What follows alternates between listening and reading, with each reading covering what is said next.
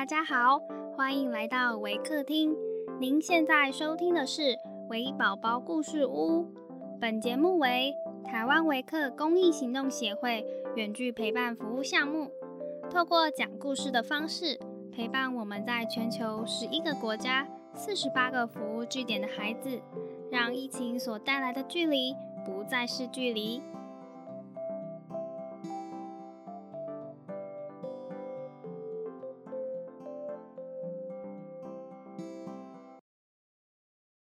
亲爱的听众，我是 Miss Emma。今天要讲的故事是《The Bees and Wasps and the Hornet》。本故事将以英语进行。Hi everyone, I'm Miss Emma from Waker. Today I'm going to share a story about the bees and wasps and the hornet.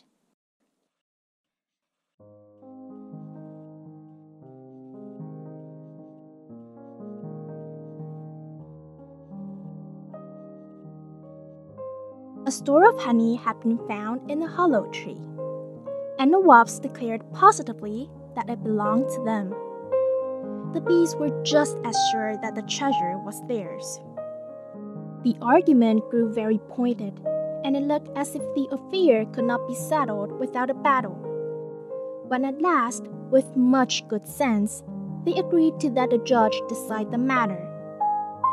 So they brought the case before the hornet justice of the peace in that part of the woods. When the judge called the case, witnesses declared that they had seen certain winged creatures in the neighborhood of the hollow tree, who hummed loudly and whose bodies were striped yellow and black, like bees. Counsel for the Wasps immediately insisted that this description fitted his clients exactly.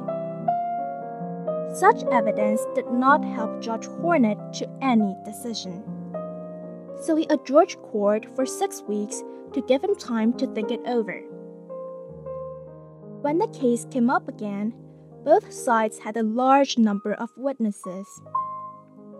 An ant was first to take the stand and was about to be cross examined when a wise old bee addressed the court. Your Honor, he said, the case has now been pending for six weeks. If it is not decided soon, the honey will not be fit for anything. I move that the bees and the wasps be both instructed to build a honeycomb. Then we shall soon see to whom the honey really belongs. The wasps protested loudly. Wise Judge Hornet quickly understood why they did so. They knew they could not build a honeycomb and fill it with honey. It is clear, said the judge, who made the comb and who could not have made it. The honey belongs to the bees. Ability proves itself by deeds.